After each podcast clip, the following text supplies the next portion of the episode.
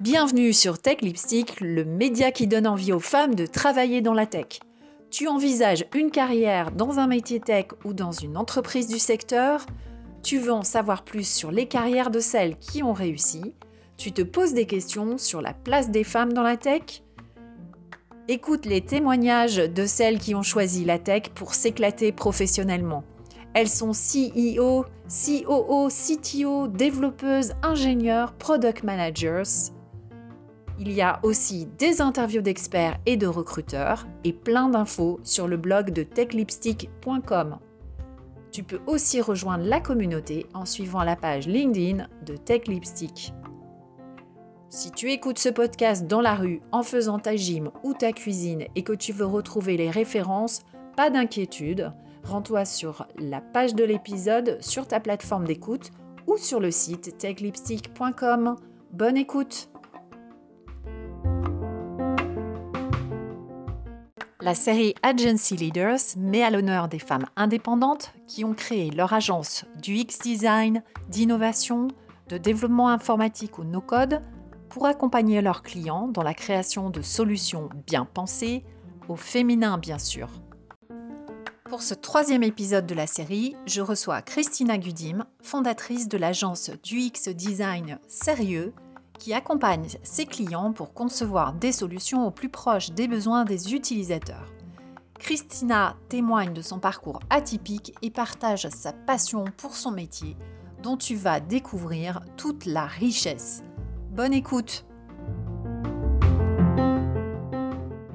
Bonjour Christina. Bonjour Aurélie, comment ça va? Ça va, merci. Bienvenue sur Tech Lipstick. Merci beaucoup. J'avais hâte d'être là. J'enregistre cet épisode pour euh, la série que j'appelle Agency Lead. Euh, tu vas nous raconter euh, ton parcours dans la tech et nous parler de ton métier. Donc, bah, je te propose de démarrer en te présentant succinctement. Donc, bonjour à tous. Moi, c'est Christina, fondatrice de l'agence Sérieux. Euh, je suis alors un peu un couteau suisse. Je ne sais jamais comment me définir, mais de base, je suis UX designer, c'est-à-dire designer d'expérience utilisateur. Et mon métier, c'est de concevoir euh, donc des parcours ou de sites internet donc euh, qui sont en réponse au plus proche des besoins des utilisateurs. Ouais, globalement.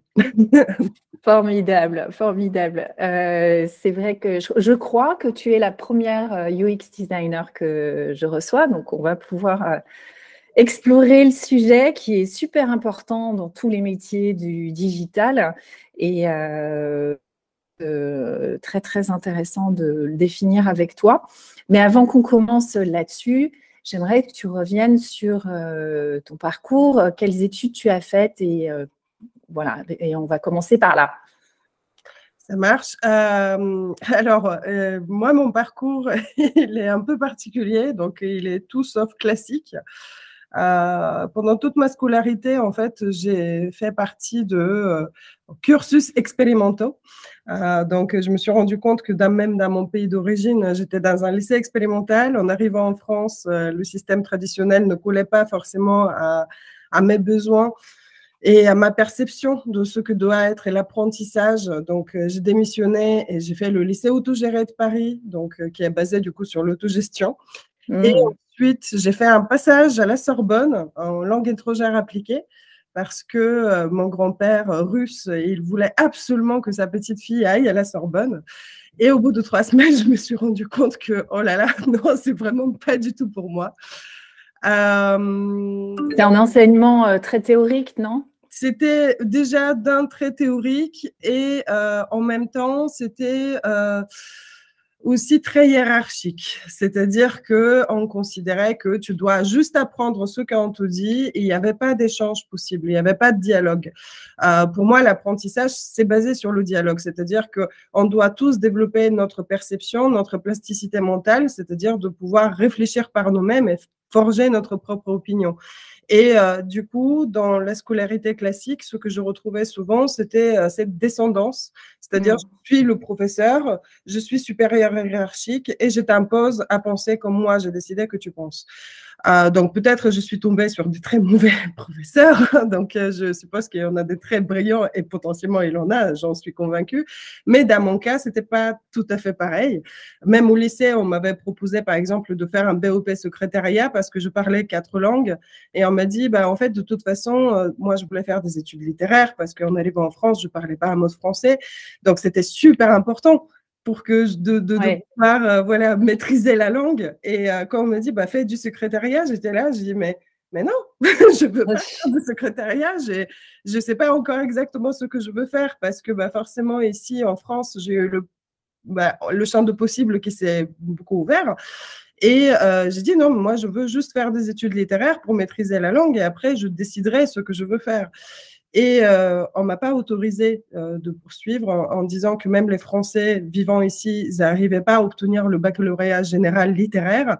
Alors moi, pauvre petite bulgare, où je me mets alors que je parle français depuis six mois? J'ai eu mon bac du premier coup. Et euh, donc, euh, ensuite, j'ai réussi, enfin, j'ai eu de la chance parce que j'ai une mère qui m'a soutenue tout au long de ma vie et qui a toujours cru en moi et qui m'a jamais obligée de faire quelque chose. Euh, elle n'a jamais valorisé euh, les notes, par exemple, comme quelque chose de, euh, de, obligatoire d'avoir des 20 sur 20. Et pourtant, ma scolarité, c'est un peu comme ça que ça s'est passé. donc, après la Sorbonne, je me suis dit, mais en fait, qu'est-ce que je veux faire? Je voulais à la base être profiler. je voulais poursuivre des serial killers. Et euh, mon oncle qui était. T'aimes bien, aimes bien ces trucs-là, ces, ces films-là euh, sur. Euh J'adore. Seven, c'est mon, Ah ouais, alors là, on se ressemble pas du tout. Moi, j'ai horreur de ça. je... trouve que ah c'est trop, trop proche de l'unité. Ah, ça, me ça, me passionne. Comment le cerveau humain, comment il fonctionne, comment il arrive à passer ce, ce comment il est capable en fait de commettre l'horreur. Euh, tout en étant capable aussi d'être euh, parfois euh, humain, en fait. Donc voilà, ça, c'est des, choses qui m'intriguaient depuis que j'étais très jeune l'humain en fait et sa façon d'être. Et, et, en Bulgarie, je me préparais pour intégrer les beaux-arts, donc qui était, je suivais aussi des cours en psychologie. Et donc en arrivant en France, après ce passage à la Sorbonne, je me suis dit, bah, ok, qu'est-ce que je fais? Alors, euh, la police, ça me tente pas des masses, surtout que mon oncle policier qui m'a dit, euh, bah, tiens, tu vas être exposé ça, ça et ça, est-ce que tu es sûr que tu vas euh, hmm. vouloir une vie de famille après Je me suis dit, hum, ouais, effectivement, là, c'est un peu compliqué. Du coup, j'ai découvert le, le, le design, l'UX design, enfin, à l'époque, c'était le graphisme plutôt parce qu'on ne parlait pas de UX designer comme aujourd'hui, c'était quelque chose que, qui était... on ne parlait pas, on parlait de graphiste web ou graphiste print. D'accord. graphiste multimédia, même quelques, quelques années mmh. après mon diplôme. Euh, où euh, il fallait poursuivre des euh, cursus universitaires IHM, en fait, interface homme-machine, ergonomie, enfin voilà. Mais il n'y avait pas de cursus comme aujourd'hui spécialisé dans l'UX design, en fait.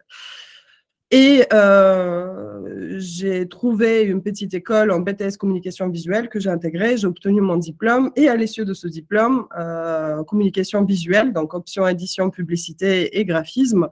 Euh, l'option multimédia a été créée deux ans après. Donc, en fait, euh, voilà, euh, c'était tout récent. En fait, l'arrivée des smartphones, ça a révolutionné aussi l'approche de notre métier et le design en général. Et donc, les écoles, ils se sont transformées aussi en disant, oh là là, il y a une révolution qui arrive elle va être digitale. Ben, il faut qu'on adapte notre, en fait, notre programme à ce nouveau marché ce qui était déjà le cas hein, aux États-Unis, en Angleterre, euh, dans les pays du Nord, mais en France, on est toujours un peu à la traîne sur. Euh, C'est ça. on met un petit peu de temps à la détente. Hein. Voilà, exactement. Donc voilà, c'était quelque chose de nouveau et euh, forcément, moi, en sortant de, de, de, cette formation qui était super, mais à part faire une plaquette print, mes, mes, compétences sur la tech s'arrêtaient là. Et, euh, et, en fait, je me suis passionnée de, de, technologie parce que je me suis dit, bah, en fait, demain, forcément, euh, le digital va prendre beaucoup de place dans nos vies. Euh, j'ai envie de comprendre comment ça fonctionne et j'ai appris à couder euh, en m'enfermant toute seule chez moi pendant un an, euh, où j'ai commencé avec euh, les, outils d'inspection de Google Chrome en train de, bidouiller sur des sites euh, pour essayer de voir comment ça fonctionne le code, à supprimer des classes par-ci, modifier des couleurs par-là. Et une fois que j'ai compris en tout cas la base, comment c'était, la logique qu'il fallait avoir, donc, j'ai commencé à m'intéresser, par exemple, sur des CMS, les Content Management Systems, comme WordPress, Drupal, PrestaShop. Je commençais un peu à rentrer dans le PHP, dans le JavaScript, comprendre en fait tout, tout comment on peut faire des, des choses dynamiques, les bases de données, etc.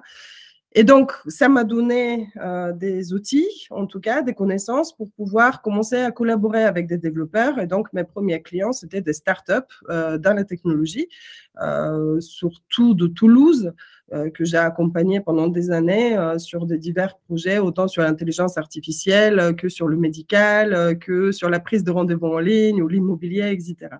Et donc, mon métier, je l'ai appris réellement sur le tas en expérimentant et en me formant en continu forcément, parce qu'au bout d'un mmh. moment, il y plein de formations, bah, je me suis dit, ah, génial, allez, on y va. Et donc, euh, j'ai suivi plein de certifications sur euh, l'UX design, le design sprint, le design de service. Euh, ma dernière formation, c'est le MIT avec la blockchain. Donc, enfin, voilà, globalement. C'est génial. Félicitations déjà pour, pour ça, parce que c'est vrai que tu as réussi à à trouver ta voie alors que euh, c'était un nouveau marché, un nouveau domaine et qu'il euh, fallait avoir l'audace d'y aller et d'avoir la vision que ça, serait porteur pour toi et, que ça te, plairait aussi. Donc c'est chouette. Euh, comment, je, voulais revenir sur un point.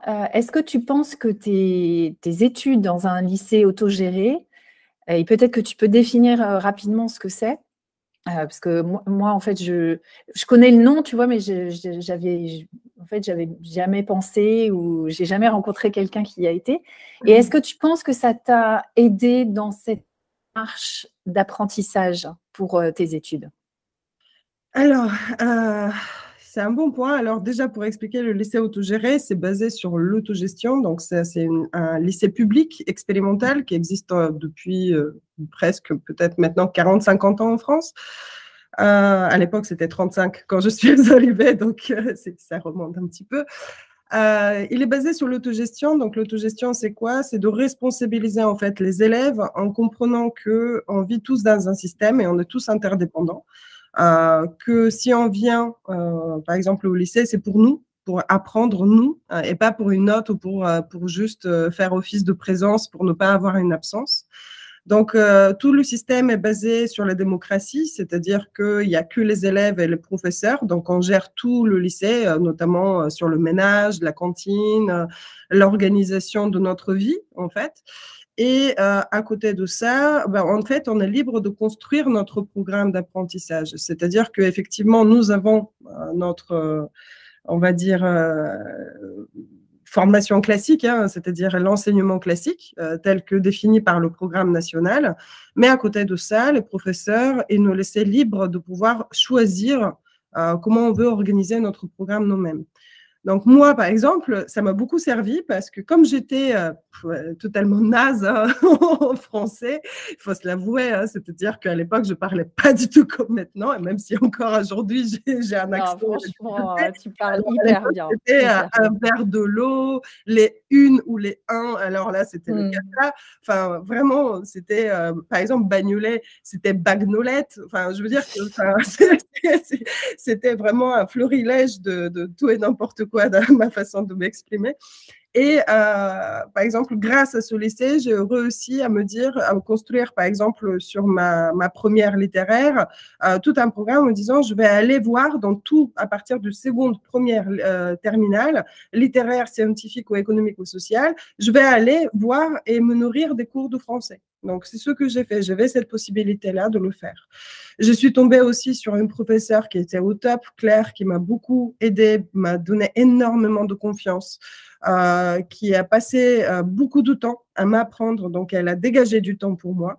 Euh, donc, en fait, ce, lycée, il n'est pas fait pour tout le monde. Je ne le conseillerais pas à tout le monde parce qu'il faut vraiment avoir une volonté et déjà cet esprit d'indépendance quelque part, euh, de, se responsabiliser. C'est-à-dire que moi, je vais au lycée parce que euh, c'est important pour moi, parce que j'ai envie d'apprendre, pas ce que je veux faire. Il y a beaucoup de gens aussi qui arrivent dans ce lycée qui ne veulent pas obtenir le bac en fait. Et il vient d'un seul lycée pour toutes les activités, on va dire, parascolaires que tu peux faire, les projets, comme on les appelle, euh, où, on décide en groupe de base comment on va, euh, comment on va en fait euh, distribuer le budget annuel de l'école, c'est-à-dire qu'en vote sur les postes, par exemple, s'il faut acheter un, je sais pas, un ordinateur, euh, est-ce qu'on va financer un voyage dans un village au Sénégal pour construire un conduit d'eau potable? Donc euh, voilà, et en fait, les professeurs et les élèves, on est amenés à décider sur comment on va gérer ce budget, donc euh, ensemble. Et à côté de ça, chaque élève, il peut proposer des projets, comme par exemple ce voyage au Sénégal ou autre, ou un atelier théâtre, ou atelier photo, etc. Et donc, euh, de réunir des gens autour de son projet, de demander les investissements nécessaires, et donc, à partir de là, de construire sa propre formation autour d'un sujet. Donc, il y a énormément d'élèves qui venaient au lycée Haute-Géré qui voulaient faire une formation en photo, d'autres radio, d'autres, ils voulaient devenir journalistes, d'autres qui voulaient devenir des monteurs audiovisuels, etc. Et ces personnes-là, ils n'ont pas eu leur bac et aujourd'hui, on peut les voir euh, en train de monter ou réaliser la plupart des films documentaires qu'on voit sur Arte, TF1, M6, etc. Donc euh, voilà, il y a beaucoup de gens brillants qui sont sortis euh, de, ce lycée et en fait, ça casse les codes. C'est qu'aujourd'hui, on n'a pas forcément besoin d'avoir un bac ou un diplôme pour pouvoir réussir notre vie, peu importe dans, dans quel domaine, à part bien sûr le médical. ouais. Et justement, justement, je pense que c'est Enfin, ça ressemble aujourd'hui d'abord à la manière dont tu t'es formé après, et puis, à, comme tu dis, à cet esprit d'indépendance qui est, qui est aujourd'hui le tien, puisque tu as ta propre euh, agence. Euh. C'est vrai qu'on retrouve, ça, ça, doit être assez fondateur quand même comme façon d'apprendre. C'est fondateur et puis je pense que personnellement, c'était la seule solution pour moi parce mmh. que euh, j'avais déjà cet esprit que en arrivant ici, c'est-à-dire que pour moi, j'avais l'habitude d'échanger, j'avais l'habitude de débattre et euh, on m'a inculqué cet euh, esprit de me forger ma propre opinion. Donc moi, je viens des pays de l'Est, donc on a beaucoup grandi dans des temps de propagande, de lavage de cerveau, de formatage. Euh, donc, moi, j'ai eu une éducation qui me poussait aussi à, ne pas prendre ce qu'on te dit pour acquis et de interroger, en fait, tout simplement, pourquoi on dit ça et pourquoi on, te, on veut que tu penses ça, en fait. Et donc, peu importe sur quel sujet, j'aime avoir, en fait, euh, des différents points de vue, euh, des différents angles de, de, de, d'une information pour pouvoir décider, moi par rapport à moi, hein, parce que mon avis me concerne que moi, euh, mais moi, quel est l'avis qui me semble le plus juste et qui résonne le plus juste en moi? Et de cette façon-là, je peux décider qu'est-ce que je crois ou qu'est-ce que je ne crois pas à ma personnalité par rapport à mon vécu. Et je respecte totalement les avis des autres personnes parce que bah, c'est leur vision du monde et, on n'a pas tous les mêmes visions, on n'a pas tous les mêmes codes, on n'a pas tous le même vécu. Et donc, c'est ça aussi qui crée cette richesse, c'est que la richesse est dans le débat, de pouvoir échanger, du coup, euh, ces, ces, différentes expériences et pouvoir se faire évoluer mutuellement. Donc, rester à l'écoute que, bah, en fait, bah, peut-être je me trompe, et donc, en fait, dans ma vie, je, vis toujours des remises en cause perpétuelles. Ça doit être fatigant quand même un peu. Hein.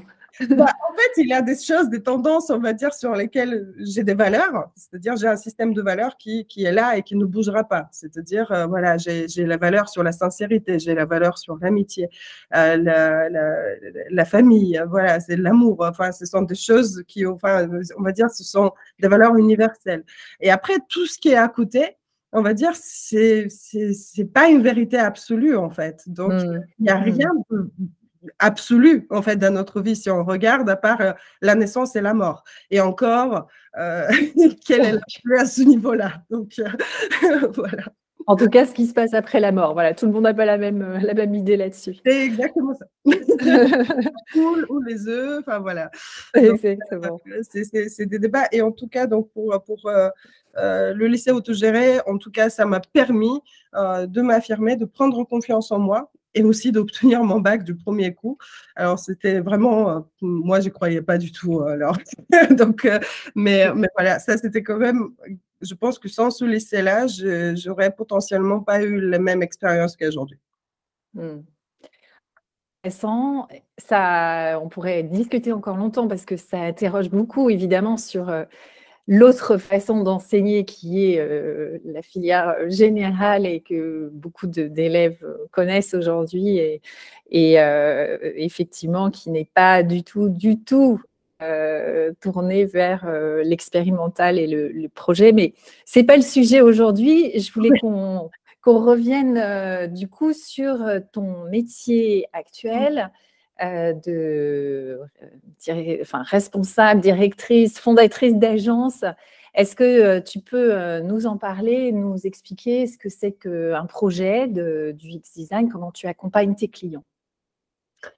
Waouh Alors là, c'est une question très large aussi. On peut débattre pendant des heures aussi à ce sujet.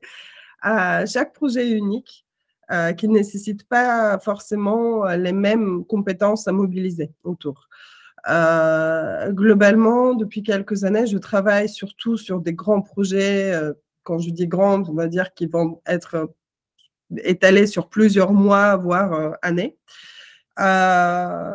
c'est assez compliqué de dire parce qu'il n'y a pas de recette type. Hein. C'est-à-dire qu'on va pas, on va on va dire, on va des tendances. il y a des tendances sur lesquelles, par exemple, dans mon métier, ce sera euh, quelque chose qui est, on va dire, inscrit dans le marbre auquel on ne peut pas euh, déroger. C'est-à-dire que forcément, un projet euh, en UX design va commencer par la phase de recherche, immersion recherche. c'est super important. Euh, beaucoup de, clients pensent que la phase de recherche euh, est totalement inutile, que eux ils savent tout et qu'ils vont te dire tout et que à partir de là tu peux rentrer en exécution. Alors il y a des personnes euh, avec qui ça fonctionne. Ce c'est pas du tout le positionnement de sérieux ni de moi. C'est pas mon approche hum, de travailler. Euh, ces rues étaient fondées autour de, de, systèmes de valeurs, donc que vous pouvez deviner déjà un petit peu. Euh, mais surtout, euh, c'est la vision anti-popcorn design. Alors, pourquoi je dis popcorn design? En fait, ça fait 20 ans que je fais ce métier et je suis fatiguée de, de, de, avoir cette image de entertainment autour du design. Euh, surtout en France, euh, c'est-à-dire que bah, c'est comme au cinéma, euh, tu viens au cinéma, tu prends ton popcorn et puis tu le manges et puis voilà, c'est juste une minute de plaisir et basta. moi, la vision que j'ai de design, c'est vraiment la résolution de problèmes, c'est créer des solutions qui vont durer dans le temps, qui vont être concrets, qui vont résoudre des problématiques sociétales, humaines, qui vont avoir un impact alors, forcément, tu me diras, mais oui, mais quand tu fais un e-commerce, tu n'as pas forcément un impact. Oui, peut-être, forcément, je vends peut-être des, baskets, euh, la finalité, mais l'expérience que je vais offrir à l'utilisateur, peut-être, va lui permettre de gagner des minutes précieuses dans, sa vie. Euh, peut-être, ça va lui permettre de faire le bon choix. Euh, s'il a le doute. et ça, c'est mon métier. Ça, c'est vraiment de comprendre en fait comment l'utilisateur fonctionne, quelles sont ses problématiques, quelles sont les problématiques business, techniques, humaines, même en interne de l'entreprise, côté utilisateur final, et de trouver le meilleur euh, parcours, la meilleure réponse en fait euh, à, développer? Et donc la phase de recherche, elle est primordiale à ça, parce que souvent les, clients vont se forger une idée déjà de la solution. Ils vont dire, nous, on veut faire un site internet de ça, par exemple. Euh, d'accord, très bien, mais euh, moi j'ai besoin de comprendre pourquoi vous en êtes arrivé à cette conclusion. J'ai besoin mmh. aussi d'interroger euh, vos clients, c'est-à-dire les personnes qui sont concernées par la création de ce site Internet. Si c'est un outil métier, bah, ce sera les immersions de terrain, c'est-à-dire que mmh. par exemple si on fait la transformation d'un métier industriel, bah, on va aller en usine on va observer comment ça se passe, on va parler avec les personnes concernées, on va récolter des informations parce que souvent il, y a un gap entre ce qui se passe là et ce qui est décidé là. Et donc, cette phase de recherche, elle est obligatoire chez nous, chez Sérieux, c'est-à-dire qu'on ne peut pas faire sans. Euh, donc forcément, ça, ça, crée aussi un ménage très rapide à la porte. Hein. On voit tout de suite les personnes qui, qui vont être à l'écoute et qui, qui, sont à l'écoute aussi de euh, arrêter de faire comme avant, euh, parce qu'avant le projet euh, se passait en chambre, c'est-à-dire on réfléchit entre nous, euh, on prend des décisions entre nous, on se dit qu'on fait des tests, mais on fait des tests entre nous. donc euh, où je demande à ma mère, ah bah oui, mais ma mère, elle a réussi à utiliser l'application. Ah bah super, mais sauf que ta mère, c'est pas ton client. donc, ça. voilà, donc, euh, donc ça, c'est la phase vraiment qui est super importante parce que ça permet vraiment à mettre les points sur les i et de dire, potentiellement, attention, vous vous trompez parce que le vrai problème, c'est pas votre site internet. Le vrai problème, c'est peut-être, euh, je sais pas, tout le process interne sur la gestion d'une commande ou sur le tunnel de conversion. Et donc, parfois, par exemple, ça permet aussi de gagner beaucoup d'argent aux clients, en fait, euh, mmh. cette phase-là. Donc, euh, parce que ça sécurise, ça interroge les, les vraies problématiques et derrière, on peut trouver et pousser des solutions, des recommandations qui vont être moins coûteuses que le projet initial. Donc, tu me diras, mais Christian, mais toi, tu perds dans ces cas. Euh, oui, quelque part, je perds, mais euh, de l'autre côté, moi, ce qui m'intéresse, c'est la réussite de ce projet. Et avec sérieux, moi, je cherche à lier des, des, des relations à long terme et je pense que la relation à long terme, elle se forge sur la confiance et sur la transparence. Donc oui, peut-être je vais perdre sur un contrat initialement prévu, euh, je ne sais pas, de X euh, milliers d'euros. Euh, peut-être il va revenir à plus que X moins cher de 50%. Mais potentiellement, ce client-là, en voyant que moi, j'ai vraiment, nous, on a compris sans problématique, il reviendra. Ensuite, bah forcément, il y a la phase de prototypage, hein, euh, c'est-à-dire que bah, une fois qu'on a décidé euh, à l'issue de cette phase de recherche qu'est-ce qu'on va faire et vers où on se dirige, bah, on va prototyper cette solution et on va la tester. Et uniquement à l'issue de ce test, on va pouvoir la valider.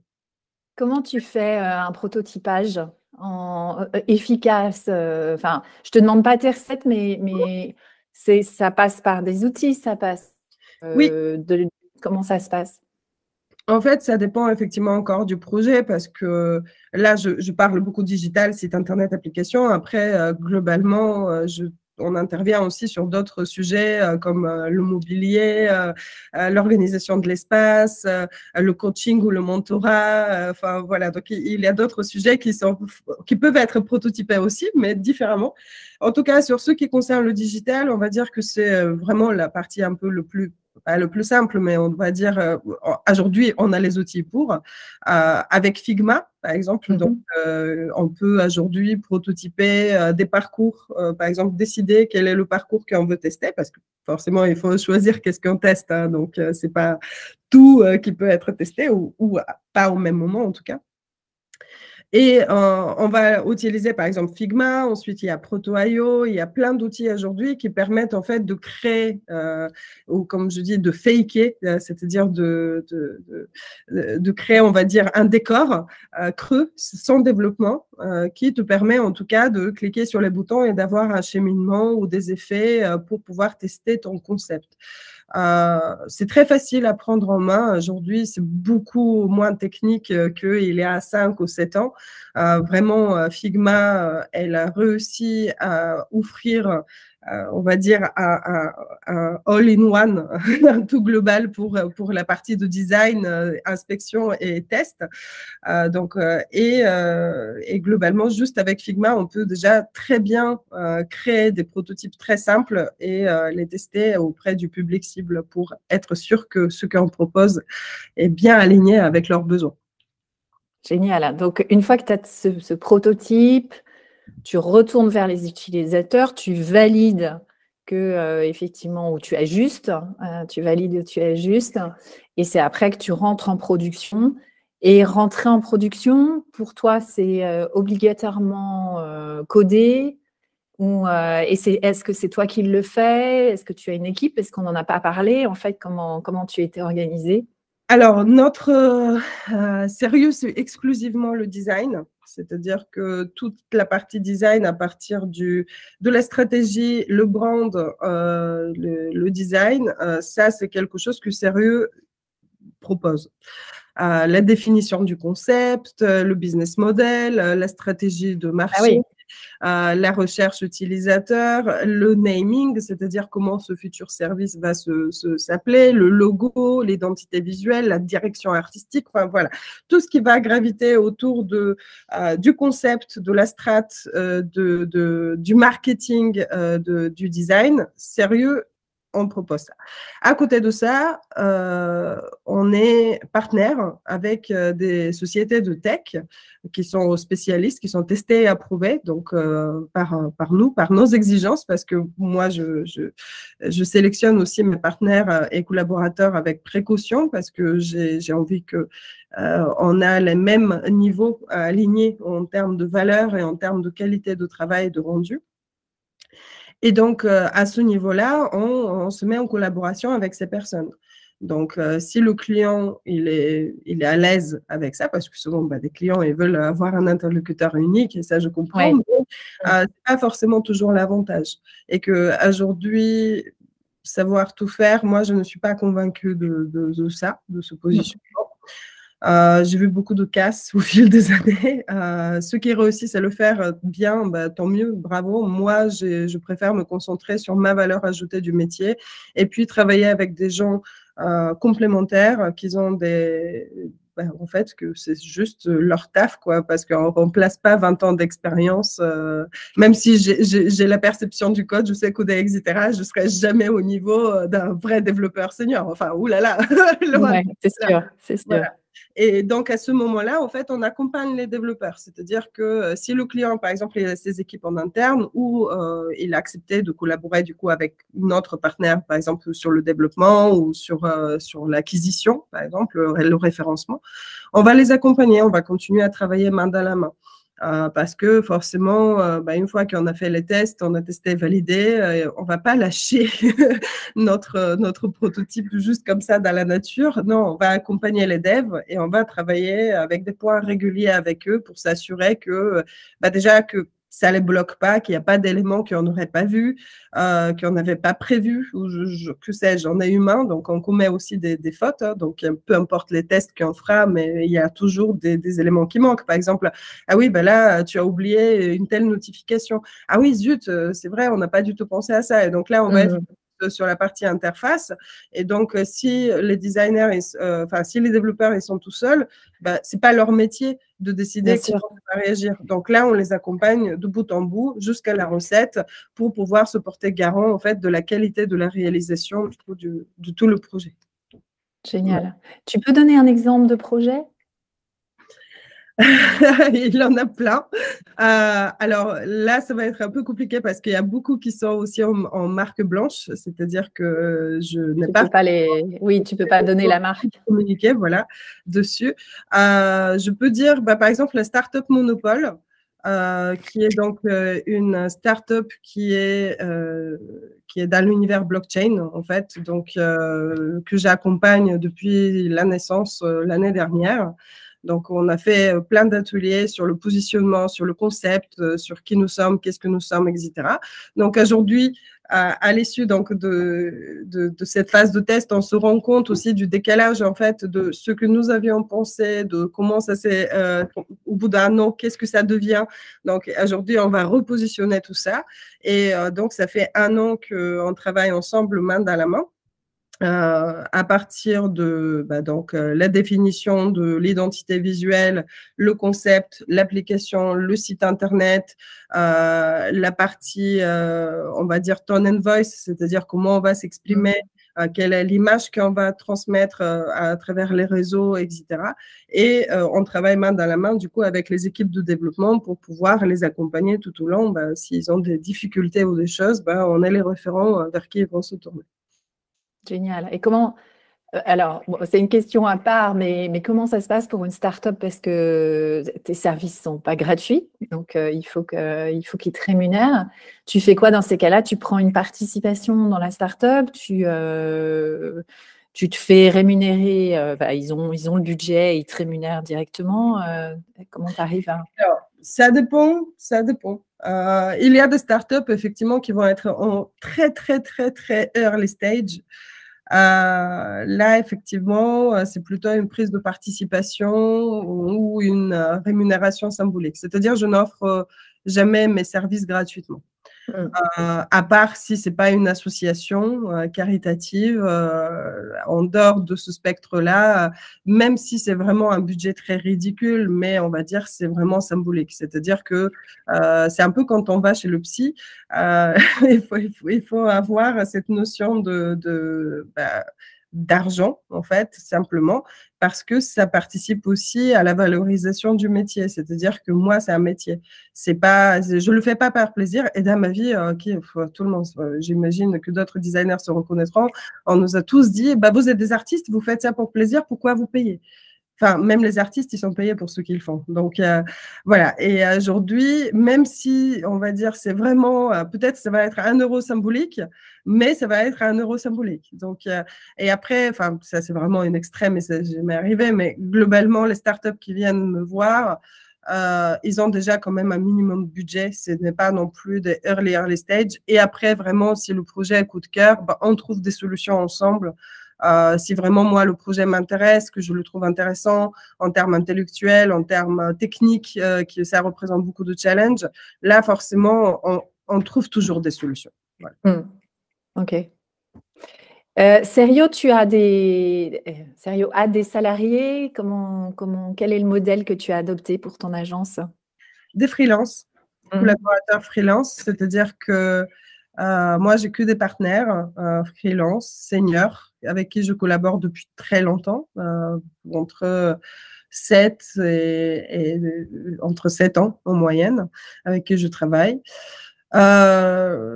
Je me suis posé la question du salariat, mais aujourd'hui, ça me fait très peur. Euh, ça me fait peur parce que je vois autour de moi beaucoup de problèmes à ce niveau-là, des problèmes de recrutement, de mauvais recrutement, de euh, mauvais management euh, que moi-même j'ai pu voir. Et, aujourd'hui, je questionne ce modèle en fait du, salariat. Moi-même, j'ai jamais été salarié, hein, donc mmh. C'est voilà, c'est pas quelque chose que que je comprends.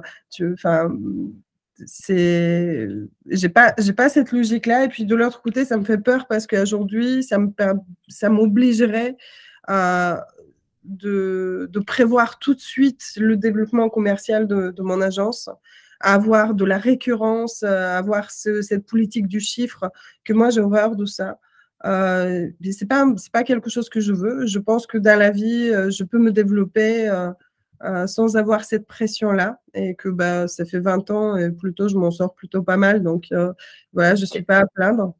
Tu estimes que tu gagnes bien ta vie, enfin, tu es satisfaite de, de, voilà, oui, niveau il y a toujours une stabilité, on va dire. Cette instabilité qu'aujourd'hui, forcément, c'est aussi, aussi un blocage hein, de me dire euh, j'embauche quelqu'un parce que bah, peut-être demain, il faudra que je le paye, mais moi, je ne pourrais pas me payer. Donc, mmh j'ai un enfant, euh, je vis toute seule, enfin, je ne peux pas me permettre de prendre ce type de risque. Euh, mais même, je pense que, enfin, globalement, oui, déjà pour répondre à ta réponse, je pense que je suis plutôt satisfaite de mon niveau de vie, de ma qualité de vie aujourd'hui. Euh, j'ai fait beaucoup de sacrifices, hein, il ne faut pas se leurrer. Hein. moi, ça fait 15 ans de sacrifices pour 5 ans, un peu de calme, donc c'est quand même beaucoup. Ah, il faut s'accrocher, il faut s'accrocher euh, face aussi euh, à ton entourage parce que tout le monde te dit mais pourquoi tu vas pas prendre un CDI Mais pourquoi euh, regarde avec ton niveau de compétence, tu peux te faire un salaire de 5 chiffres net par mois? On me propose, il y a des headhunters qui viennent quasiment tout le temps me proposer des postes de fou avec des rémunérations, mais je, je, dis moi, moi, c'est non. Enfin, je veux dire voilà, mais j'aime être euh, indépendante et j'aime décider et faire mes propres choix. Et, euh, et, j'aime aussi transmettre. Euh, toutes mes équipes, on est en échange perpétuel, on se fait grandir mutuellement. même je pense que si j'avais des salariés demain, ce serait toujours la même chose. Moi, ça m'intéresse pas que tu sois là, que tu pointes juste pour être là. Je m'en fous si tu travailles ou pas à ce moment-là sur le projet. Moi, ce qui m'intéresse, c'est le résultat en fait, c'est le résultat et on a une date. Et on sait que, par exemple, le vin, on doit rendre un projet. Donc, euh, le vin, bah, il faut que le projet soit rendu. Point. Après, comment chacun s'organise, comment chacun fait, est-ce qu'il est en vacances, est-ce qu'il travaille depuis la Thaïlande ou etc. Enfin, je m'en fiche. Clairement, je m'en fiche et c'est pas, c'est pas mon problème. Et euh, je préfère travailler dans, dans cette synergie-là de complémentarité, euh, d'indépendance, parce qu'on a tous les mêmes enjeux, en fait, on se comprend et euh, on se bat tous pour le même objectif, c'est-à-dire de pouvoir garder notre statut d'indépendant. Euh, et, puis voilà, donc j'ai la chance aussi de trouver des collaborateurs hors normes, exceptionnels, euh, qui restent et qui, qui, qui, continuent à travailler avec moi. Donc voilà, c'est, je suis contente comme c'est. c'est super. Euh, tu parlais de sacrifice. Euh, c'est quoi les challenges en fait de, ton métier euh, en dehors Alors, on comprend bien effectivement. freelance, ça veut dire trouver des clients et que c'est pas garanti. Ça, c'est la, partie peut-être la, plus difficile. Alors, moi, je pense que j'ai une bonne étoile quelque part parce que j'ai jamais démarché de ma vie. Euh, j'ai essayé, ça n'a jamais marché. Euh, pas, c'est pas mon truc. Euh, et, et, clairement, je pars du principe, j'aime être discrète. c'est une des premières interviews, par exemple, que je vais faire avec toi. parce que ton projet me plaît et parce qu'il y a cette idée de permettre à d'autres jeunes femmes de voir qu'il y a plusieurs façons de réussir dans la vie et qu'il n'y a pas une euh, une voix. Hein, il y a plusieurs, il faut s'écouter. Euh, j'en ai fait quelques autres, mais enfin, c'est très rare que je fasse des apparitions sur mon LinkedIn. Tu pourrais avoir, c'est s'il y a un post par, par mois, c'est déjà bravo. euh, j'ai toujours été apprise à travailler dans le silence et laisser le succès faire le bruit, tu vois, comme cette fameuse phrase. Hein, donc euh, voilà. Je n'aime pas euh, parler euh, de, mes projets, euh, de mes succès, de ce genre de choses parce que je trouve que bah, déjà, un, bah, forcément, comme je te dis, chaque projet est unique et je me bats contre cette idée du portfolio chez le designer, c'est-à-dire que moi, mes clients, ils me disent, ouais, est-ce qu'on peut voir vos références? Moi, je dis, bah non. non, pas. Pourquoi? Bah Parce que pour moi, mes références, euh, je peux vous parler, je peux vous expliquer de ce que je peux faire pour vous dans votre cas de figure, dans votre problématique, mais voir, par exemple, euh, qu'est-ce que j'ai fait pour, euh, je sais pas, pour LVMH, alors que vous êtes Bricorama, ça, ça, ne fera pas forcément avancer les choses parce que c'est des problématiques qui sont propres à un projet. Donc, et aujourd'hui, euh, grâce à cette bouche à oreille de mes clients, satisfaction client, aujourd'hui, euh, je, suis plutôt fière parce que pour l'instant, je n'ai eu aucun projet qui s'est mal passé. Donc, euh, c'est bien. C'est pas évident à réussir. As des, tu peux avoir des clients difficiles en face de toi. Et... Ah oui. ça, c'est. Oui, il en a beaucoup. Bien sûr, mais euh, comme je dis, vu qu'on est dans une démarche vraiment de collaboration et de partenariat, euh, et qu'on prenne aussi qu'on est de bonne volonté. C'est-à-dire qu'on ne vient pas pour... Euh, déjà, le simple fait que parfois, ben, on va être prêt à perdre un projet, à le faire moins cher, comme je dis, à l'issue d'une phase de recherche. Il y a d'autres d'autres agences qui n'auraient pas cette éthique-là. Euh, c'est-à-dire qu'ils se sont engagés sur un truc, ils vont pas revenir dessus, et au contraire, ils vont peut-être le vendre en plus. Euh, c'est pas dans notre logique, c'est pas dans notre perception, et c'est pas comme ça aussi que je travaille depuis toujours. J'ai eu des séparations avec clients, hein, mais la plupart de mes clients restent avec moi entre 1 euh, à 5, 7, 8, 10 ans, en fait. Ah euh, donc, c'est s'il y a des départs, soit c'est parce qu'il y a plus de matching, en fait, euh, comme pour moi, hein, parce que moi, aujourd'hui aussi, je choisis avec qui je travaille. Euh, c'est aussi quelque chose que j'ai décidé de m'affirmer et que, bah, voilà, en fait, je, je pense qu'on est plusieurs sur le marché et que chacun peut trouver chaussures à son pied. Donc, moi, si je ne sens pas un projet où je me sens pas à l'aise, où je, voilà, je, trouve que je pourrais pas apporter euh, enfin, grand chose, je le refuse systématiquement euh, et je l'accepte pas. Donc, au moins, le matching, ça va dans les deux sens. ensuite, cette recommandation, elle, elle m'a permis d'avoir plein de rencontres. Euh, il y a certains qui, euh, qui se sont transformés en clients, d'autres juste en lead, mais même du coup, ces, personnes que j'ai eu juste un contact avec eux, bah, eux à leur tour me recommandent. Donc au final, j'ai pas eu besoin de faire beaucoup de publicité euh, ou communiquer autour de, de, de ça. Et, et, voilà, ça c'est aussi quelque chose que je veux pour sérieux, c'est-à-dire voilà, on est discret, on reste dans notre, dans notre coin. On va faire des actions de communication, forcément, parce qu'on est une société, mais ils vont être dirigés vers autre chose. Par exemple, euh, là, on lance un podcast, donc euh, pareil, donc je comprends tes enjeux d'autant plus, euh, où on va créer des newsletters ou des choses thématiques qui vont être orientées beaucoup plus sur euh, le partage, en fait, le partage d'expérience, le partage de euh, savoir, euh, des tips et des choses comme ça, que sur, ah bah, tenez, j'ai bossé pour je ne sais plus quelle référence et on a fait leur site internet. Waouh, super. Mmh. Enfin, c'est comme un peu les marketeurs qui disent j'ai 82% de satisfaction client. Ok, d'accord. Et c'est quoi le verbatim qui revient le plus souvent? Euh, ah bah je sais pas. Ah bon? Oui, et bah puis ça veut dire 18% de clients pas satisfaits, c'est pas. Bah oui, mais du coup pourquoi pas top top. et, et, derrière, en fait, tu te retrouves face à des, des, des silences parce qu'en fait, à part les chiffres derrière, euh, les gens ils oublient de faire parler ces chiffres.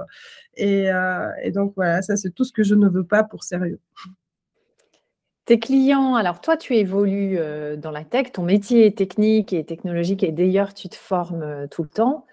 Euh, parce que là, ta, formation au MIT, c'est récent, hein, tu viens de, tu viens de la faire. Je viens de terminer, il y a au mois de septembre. Euh, donc, euh, mais en revanche, tes clients, ils ne sont, ils sont pas nécessairement dans la tu as, tu as tout type de secteur. Oh oui, oui, oui, vraiment, c'est tout secteur. C'est tout secteur le médical, l'e-commerce, le luxe, euh, l'habitat, euh, la menuiserie, euh, enfin, vraiment de tout, de tout, vraiment de tout. Et tes interlocuteurs, ce sont les directions produits, marketing c'est pareil, ça change, euh, tout dépend de l'organisation de l'entreprise, euh, le projet. Donc, autant je vais travailler avec les directeurs marketing, autant peut-être avec les responsables e-commerce. D'autres cas, ça va être les DSI. Euh, d'autres cas, ça va être les directions produits. Enfin, voilà. Donc, c'est vraiment très diverses. Euh, ça dépend aussi de la typologie du projet. Par exemple, est-ce que c'est un outil métier? Est-ce que c'est un outil euh, client euh, final? Enfin, donc, il n'y a pas vraiment un interlocuteur qui domine l'autre, en fait. C'est assez il n'y a pas une tendance qui se dégage. Quoi. C'est vrai qu'avec les techos, euh, j'ai plus d'affinité forcément parce qu'on se comprend bien et, euh, et, globalement, quand je travaille avec les DSI, je m'éclate. c'est marrant. Justement, j'allais te demander, est-ce que euh, ça t'a même d'être, bah, j'imagine, dans ce type de projet, parfois une des rares femmes, peut-être pas la seule, mais une des rares, surtout si tu bosses avec la DSI bah, c'était le cas hein, pendant très longtemps, c'est vrai. C'est vrai. Euh, maintenant, ça évolue quand même. Il y a beaucoup plus de, femmes qui commencent à rentrer euh, dans les DSI, alors sur des différents postes. Hein. Il y a fréquemment des PO, des product owners. Enfin, c'est eux qui, gèrent du coup euh, toute la partie prod. Enfin, mais alors, il y a un cas où, effectivement, mais là, pour le coup, c'était même pas la DSI, hein, c'était, euh, c'était plus euh, univers startup, hein, donc euh, où, j'ai senti un peu le poids d'être une femme. c'était un projet mm, vraiment startup, mais plutôt avancé. Ils avaient fait déjà des levées de fonds moi, je travaille à distance énormément hein, avec, euh, avec la plupart de mes clients depuis des années. Il y en a certains que j'ai jamais vus en physique. Euh, ah oui. À part quand je fais des immersions, des interviews, et puis c'est pas forcément les clients que je vais voir, mais plutôt les utilisateurs. Donc euh, forcément, on se voit pas tout le temps. Et, et j'ai beaucoup travaillé enfin, à distance. Et donc avec ce client, on s'est eu que au téléphone. Et à l'époque, euh, c'était il y a peut-être 10, 10, 10, 11 ans, il n'y avait pas toute la possibilité comme aujourd'hui, euh, les mythes, euh, enfin, il y avait Skype, mais c'était compliqué, ça se passait beaucoup par téléphone. Euh, et, donc, on, discute, on fait notre premier appel par téléphonique. Ensuite, on me envoie le brief donc, euh, sur la création donc, de l'identité visuelle et le, concept de, du futur, euh, de la future plateforme. Et pour présenter ce concept, on me dit ah bah, Tiens, Christina, est-ce que tu veux venir dans nos locaux? Je dis Ah, bah ouais, carrément, avec grand plaisir. En plus, au bout d'un moment, quand tu es indépendante, on a marre d'être un peu toute seule. C'est vrai. je, te l'accorde. Donc tu sautes sur l'occasion, tu dis waouh, enfin je vais sociabiliser un peu quoi. Euh, donc je prends mon petit ordi, euh, je arrive euh, à l'adresse, je sors à la porte et là donc il y a mon client qui ouvre la porte et qui me regarde perplexe qui dit mais c'est pourquoi? J'ai ah, bonjour, moi c'est Christina, donc on avait rendez-vous aujourd'hui. Il me regarde comme ça, mais vraiment j'ai vu le, le, l'étonnement sur son visage. Du coup, bon, on rentre, donc je me pose dans la, dans la, salle de, euh, de, de, projection. Donc, on projette euh, sur la toile. Moi, je me mets debout pour présenter les choses, pour expliquer un petit peu euh, la démarche, le fonctionnement, ce que j'ai vu, j'ai voulu retranscrire à travers ça. Et puis, je, les sens un peu discuter comme ça et puis au bout d'un moment, je m'arrête, parce qu'au bout d'un moment, ça devient un peu chiant, quoi. Enfin, je suis en train de parler, j'entends des chuchotements et des, des, des, des pouffades de rire. Enfin, qu'est-ce qui se passe? Et du coup, j'arrête, je dis, euh, pardonnez-moi, mais j'ai dit quelque chose de drôle. Et là, la personne, euh, gros silence. Et ils étaient trois mecs, hein, trois jeunes. Hein, ils devaient avoir euh, peut-être à peu près mon âge ou peut-être un ou deux ans de plus que moi. Donc, à l'époque, peut-être ils avaient entre 28 et 30 ans, quoi. Mmh. Et, et moi, je, m'arrête, donc je pose cette question, et là, gros silence, et puis je les vois super mal. Et euh, y en a un qui ose et qui dit Non, mais Christina, tu sais que si on t'avait vu en vrai, mais on t'aurait jamais confié le projet. Ben, je dis, ah bon, bah, pourquoi? Et euh, la réponse, alors la réponse qui vaut des millions, hein, c'est bah, on ne peut pas être jolie et compétente. On t'imaginait petite, grosse avec des lunettes. Et là, je ne savais pas comment réagir. En fait, à ce moment-là, c'est tellement quelque chose que. Alors, un, j'ai pas du tout pensé qu'un jour j'entendrais euh, à mon sujet de, ce genre de choses parce que je suis jeune, jolie euh, femme et que bah, du coup, je ne peux pas être compétente. Donc, en fait, un gros bug. Et, euh, et je suis restée silencieuse et puis j'ai fait un grand sourire et j'ai dit, eh ben voilà, les surprises sont multiples. Et puis je continuais mon pitch. Après, quand je suis rentrée, je me suis dit, ah oui, mais quand même, c'est quelque chose qui peut arriver, enfin, qui mmh. arrive, quoi. Après, en soi, j'ai eu beaucoup de chance parce que, à part cet exemple qui est très flagrant, après, est-ce que je me suis blindée? Est-ce que j'ai fait autrement? Ben, Je ne sais pas, mais en tout cas, j'ai plus ce type de réflexion. La vraie réflexion, j'ai commencé à l'avoir quand je suis devenue mère ou quand j'étais enceinte. Là, effectivement, on sent le poids de la société. Alors, de femmes, hein, autant de femmes que d'hommes. Hein. Mmh. Sur ah oui, d'accord, toi tu es une femme, euh, donc tu vas être mère quand j'étais enceinte, donc tu peux pas être capable d'apporter des projets à long terme euh, parce que tu vas disparaître, tu vas devenir maman poule et puis basta. Ou quand je dis que j'ai un enfant, mon fils il a 5 ans, et eh ben ça fait peur et ils disent Ah oui, euh, tu as un enfant, mais donc du coup, euh, la disponibilité, euh, tu pourras. Bah, en même temps, je ne suis pas esclave, c'est-à-dire que je travaille beaucoup, oui, mais j'ai des horaires aussi. je ne travaille pas 24 sur 24, 7 jours sur 7, enfin, comme n'importe qui. voilà, exactement. et j'ai aussi un enfant, et puis bah, cet enfant, bah, comme la plupart d'autres, c'est oui, mais je suis mère célibataire, enfin voilà, j'ai un copain, mais enfin j'ai un enfant, oui, mais je fais mes projets, je fais mon travail euh, comme tout le monde. Et, euh, et, derrière, en fait, on sent quand même le jugement, on sent le, regard des autres que, euh, par exemple, mon fils, il va aller à la garderie le soir et que je ne vais pas le récupérer à, 16h30 après l'école, mais qu'il va rester jusqu'à 18h30 à la garderie et que c'est sa mamie qui viendra le chercher. Et, et, en fait, là, on sent les autres mamans quand ils nous voient, des regards un peu... Ah oui, d'accord, mais toi, toi, tu es plus carriériste que mère. Enfin, voilà. Et donc là, là c'est plus compliqué, je pense. C'est encore un gros mot hein, de dire qu'on est carriériste quand même. Hein. D'ailleurs, c'est ce terme carriériste. Non, on est intéressé par notre carrière, on est passionné par ce qu'on fait, on est. mais carriériste, ça a une, donne, ça a une connotation un petit peu négative. Et j'ai pas l'impression qu'on l'applique beaucoup à des hommes, tu vois. Ah non, pas, absolument pas. on, voilà, on va pas le, en tout cas pas d'une manière. au contraire, on va peut-être dire hmm, il est engagé sur sa carrière. Donc, ouais, il est engagé sur sa carrière, il, c'est ça. il en veut, il a la niaque et tout. Par contre, quand on est une femme, oui, c'est pas du tout ça. On attend qu'une femme, en fait, quand elle devient maman, euh, bah, en fait, euh, bah, le travail, euh, ça passe au niveau 2. Mmh. Quand à une maman, bah, en fait, elle va finir à 17 heures de travailler, elle va filer récupérer son fils ou son enfant parce que c'est la société qui le veut.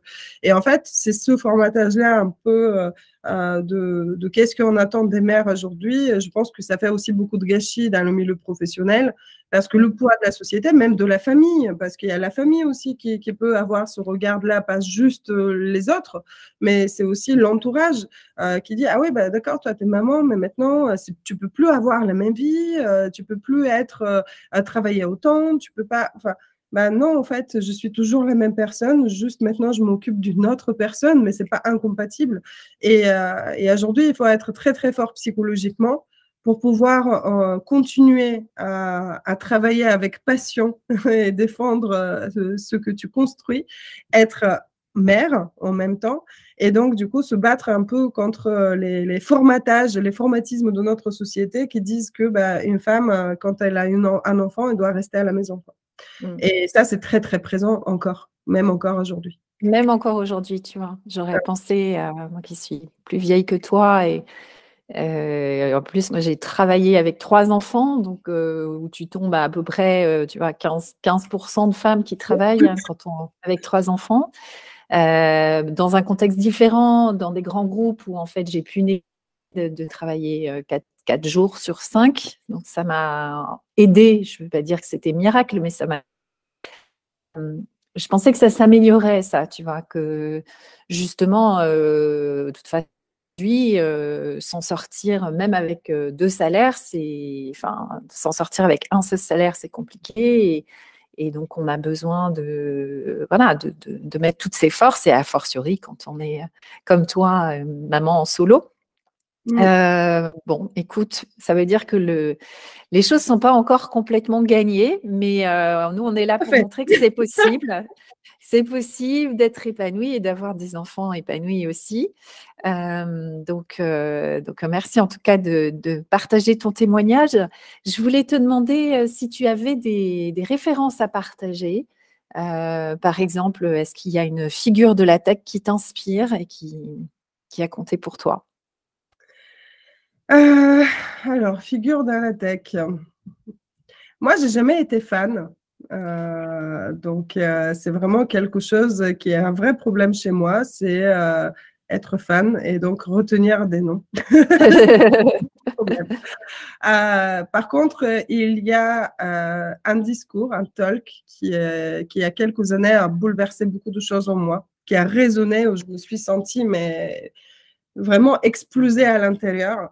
Euh, c'était euh, Margaret Effernan. Euh, donc, c'est une grande dame qui a beaucoup travaillé dans la tech et sur les sujets de l'entreprise. Donc, elle a travaillé dans des grands groupes, elle a monté des sujets. Elle a fait un TED Talk autour du coup de, de la performance et la compétition, enfin la collaboration. Et euh, d'ailleurs, moi, je suis enseignante. Euh, j'enseigne le design thinking, euh, le design system dans plusieurs écoles de design parisien. Et c'est un talk que je mets toujours dans mes formations. Euh, c'est chicken versus super chicken. Donc, si on tape sur YouTube euh, chicken versus super chicken, euh, on va avoir cet extrait de Margaret Fernand qui parle donc de, de, de, ça. Et je vous dis pas plus, il faut le regarder. Mais ouais, carrément, carrément. Ma référence aujourd'hui. Et, et, qui m'a qui m'a vraiment je me suis dit oui mais c'est mais c'est tellement ça donc hmm. voilà je vous invite à le découvrir Avec plaisir. Je, vais m'empresser de le faire et on mmh. mettra le lien sur l'épisode. Est-ce qu'il y a un bouquin qui te, que, tu veux recommander? Alors, il y en a plusieurs, mais en tout cas, moi, j'ai suivi une formation avec Susan Weisneck, si je prononce bien son nom. sur le design émotionnel. Et euh, elle était passionnante. Donc, c'est une nana qui, qui, travaille énormément autour de la psychologie, les neurosciences, etc. Et donc, elle applique ce qu'on appelle le design émotionnel. Elle a fait une formation sur Udemy autour de donc emotional design. Euh, c'est comme ça que je l'ai découvert c'est comme ça que je l'ai rencontré. En fait, euh, pour moi, euh, c'était le tout début des formations à distance. Et je me suis dit, oulala, là, je vais m'engager dans une formation, mais je ne sais pas si je vais accrocher parce que si c'est de lire des documents sur son ordinateur, mon Dieu, ou écouter quelqu'un ou face caméra, mais que voilà, ça passe pas, ça va être compliqué. Elle était génialissime, elle était brillante. Comment elle a réussi à animée à, à, faire comme si elle était en face de toi, tout en étant à, pas du tout parce que c'était en replay. Donc, euh, mais on, voilà. Et donc cette femme, elle a écrit pas mal de livres, mais donc il y en a euh, quelques-uns qui sortent. C'est du lot qui est un peu la bible de, de, de certains designers. C'est euh, les 100 choses que chaque designer doit savoir sur les gens. Donc, 100 euh, Things Every Designer Needs to Know About People. Donc, il y a deux volumes. Et c'est super passionnant parce qu'elle elle, a une analyse très fine sur la psychologie humaine et sur comment, en fait, on peut agir et engager émotionnellement euh, donc, euh, des, utilisateurs ou des parcours, pour faciliter l'adoption d'un produit ou d'un service. Donc euh, voilà, ça c'est quelque chose d'assez accessible. Donc euh, euh, je le conseille souvent en première lecture si on n'a pas du tout de connaissances, mais voilà, ça, ça, ça, prend et ça passionne. Donc voilà, ça c'est les Super. personnes que j'affectionne particulièrement dans ce milieu. Super. Est-ce qu'il y a une app que tout designer doit, doit avoir dans son alors, une app que tout. Alors, pour moi, c'est Airtable parce que je gère exclusivement euh, tous mes plannings perso, pro, agence euh, avec, euh, avec cette application. donc, je profite de ces automatisations pour pouvoir assigner des tâches, pour envoyer des mails de rappel, de retard, etc. Tout, tout passe par Airtable. Donc, moi, c'est mon application. C'est ton application. Airtable, une application no code. moi, j'utilise pas celle-là, j'utilise une application euh, française qui est, qui est concurrente euh, de, de RT euh, D'accord avec toi, c'est hyper utile d'avoir ce genre d'outils dans, son, dans son, sa boîte à outils, justement. est-ce qu'il y a une émission, alors en dehors du TED Talk que tu mentionnais, est-ce qu'il y a une émission, que ce soit podcast ou autre, que tu écoutes régulièrement, voilà, que tu vas chercher régulièrement? Bah, alors là, maintenant, elle aura Techlepsique. J'espère bien. Euh, en dehors de ça, euh, c'est bah, forcément le podcast que je vais produire euh, désormais, Block Interview, donc qui est le podcast qui est dédié à la révolution Web 3. Et donc, on invite et on interview des personnalités du Web 3 comme Joseph Lubin, Ubisoft, Asher, etc. Donc, qui faisait partie de la saison 1. il y a déjà 30 épisodes disponibles et d'autres qui arrivent maintenant avec une nouvelle identité, un nouveau positionnement et tout. Euh, en dehors de ça, j'ai pas forcément beaucoup de temps euh, dans, tout, le, reste de ce qui. Non, mais c'est déjà bien. Hein. c'est déjà bien. Le podcast, c'est déjà pas mal. Bah, en fait, LinkedIn, Medium. Euh, Google, quand j'ai vraiment voilà, des recherches sur des thématiques, ou Musli, donc, qui est en fait une extension Chrome euh, qui est pour les designers, en fait, c'est au lieu d'avoir une page euh, d'accueil avec la barre de recherche, on a une page d'accueil euh, qui est un peu aspirante sur les dernières tendances, les meilleurs sites internet, des, des, sais pas, des sujets autour de la tech, enfin voilà, comme un peu un hub de news pour les designers. Donc voilà. Génial. Super. Et enfin, la dernière question, c'est est-ce qu'il y a une cause que tu veux mettre en avant ou une communauté que tu veux, dont tu veux parler, euh, profiter de cette tribune pour, euh, en parler? Alors, je, je, avec euh, Alexandre, donc, qui est le, créateur de Block Interview, on a aussi co-créé l'association Crypto for Good, donc, qui est une, une, des premières associations crypto caritatives francophones. on a créé le premier marathon de trading caritatif euh, l'année dernière qui, qui, a duré 24 heures, hein, dont on a levé 36 000 euros et qu'on va distribuer au Resto du Cœur. Donc aujourd'hui, euh, on a besoin de quelques bénévoles pour nous aider parce que, bah, en fait, tout seul, on reste beaucoup de choses en stand-by parce que forcément, c'est mmh. titre bénévole qui en fait tout ça, donc on n'a pas forcément le temps de, de s'en occuper. Donc voilà, s'il y a des bénévoles en tout genre pour venir nous aider sur la partie marketing, growth, design, digital, bah, vous êtes les bienvenus ce sera avec grand plaisir. Et à côté de ça, il y a Monopole, donc la fameuse start-up dont j'ai parlé. Euh, aujourd'hui, si on a envie d'investir dans des projets euh, qui ont un impact euh, sociétal, donc on subventionne des maisons de production pour des films indépendants, pour la construction de co-living en Amérique latine, etc. Bah, pareil, venez, venez nous voir, venez, on, on parle ensemble. C'est une équipe qui est jeune, avec beaucoup d'ambition et beaucoup de volonté. Donc, voilà, c'est tout. Super. Fantastique. Eh bien, écoute, euh, Christina, euh, merci mille fois pour euh, le temps que tu consacres à Tech Lipstick et puis pour tous les conseils que tu donnes aux jeunes femmes qui sont intéressées par de UX designer. Je pense que ça permet de mieux comprendre aussi.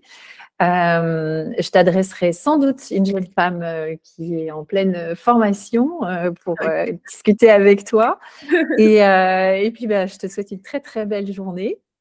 Merci beaucoup Aurélie, merci beaucoup à toi de m'avoir euh, laissé cette opportunité. En tout cas, j'espère que mon témoignage pourra permettre donc à, plein de jeunes femmes de voir que, bah, et, comme j'ai dit, plusieurs façons de, réussir dans la vie. Et puis, bah, pour ceux qui veulent euh, en discuter ou échanger sur le sujet de UX design ou autre, je suis disponible sur LinkedIn. Euh, un message, c'est gratuit, donc il n'y a aucun souci, ce sera avec grand plaisir. Eh ben, merci Christina. À très bientôt. À très bientôt, Merci. Bye. Tu as aimé cet épisode? Pour nous encourager, c'est facile. Abonne-toi sur ta plateforme d'écoute, partage avec tes copines, follow la page LinkedIn. Et si tu veux échanger ou proposer un témoignage, contacte-moi à aurélie.techlipstick.com T E C H L I P S T I C K. À bientôt.